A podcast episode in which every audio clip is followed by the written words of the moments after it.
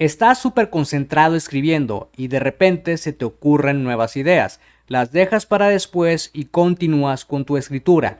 ¿Qué pasa si se te olvidan? ¿Cómo capturarlas cuando surgen?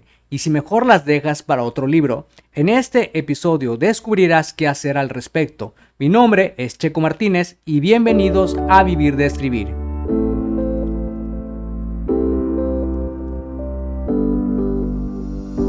Escribí mi primer libro a los 27 años y estaba listo para publicarlo. La pregunta era, ¿cómo lo iba a lograr si no me consideraba un escritor y las editoriales estaban fuera de mi alcance? He creado este podcast para darte las respuestas que necesitas y las estrategias para lograrlo y asimismo compartirte mis fracasos, aprendizajes y éxitos como autor publicado y emprendedor. Si tienes un mensaje que compartir con el mundo y quieres convertir tus conocimientos, ideas e historias en un libro que la gente lea, sígueme mientras construyo una vida de la escritura. Mi nombre es Checo Martínez y bienvenidos a Vivir de Escribir. Hola, hola, ¿cómo estás? Me da muchísimo gusto y darte la bienvenida al episodio 126 del podcast Vivir de Escribir.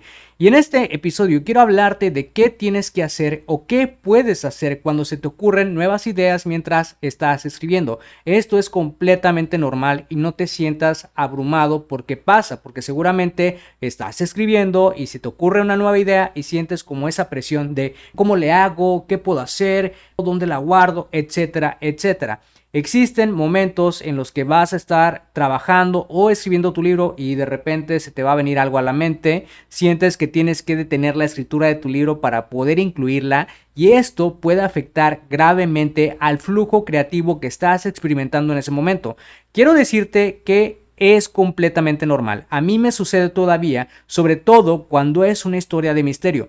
Lo más recomendable es tener a la mano una estructura de tu libro que puedas crear antes de escribir para saber exactamente dónde colocar esa idea. Hubo una ocasión especial en la que esto me sucedió. Estaba autoeditando la profecía de las piedras sagradas y recuerdo que algo no encajaba en una de las tramas tuve que redactar una nueva escena en la que un personaje es atacado, de manera que el lector pensara que el atacado era de los buenos, cuando realmente no era así. Tenía que jugar bien mis cartas y que todas las pistas arrojadas llevaran al lector a pensar lo que yo quería que pensara. Finalmente, la escena quedó perfecta y hacía que los eventos de antes y después encajasen a la perfección. Lo primero que debes hacer cuando se te ocurra una idea es anotarla en lo que tengas a la mano, pero no te distraigas mientras estás escribiendo el primer borrador de tu libro. Es común detener la escritura del libro para desarrollar esa nueva idea, pero no es lo más apropiado.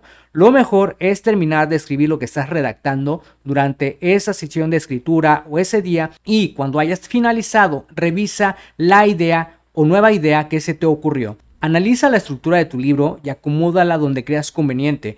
En una novela es mucho más sencillo, porque la escena hará que la trama sea más fluida y además evitarás los cabos sueltos. Te recomiendo mucho que cuando termines de escuchar este episodio, vayas de inmediato al escuchar el episodio 13, donde te comparto cuatro consejos para evitar los cabos sueltos en tus historias. No escribas sobre la nueva idea hasta que la hayas incluido en tu estructura. Una vez que lo hagas, redacta sobre ella la siguiente vez que te sientes a escribir. Lo importante es que no dejes que esta nueva idea detenga todo el trabajo que has hecho hasta el momento.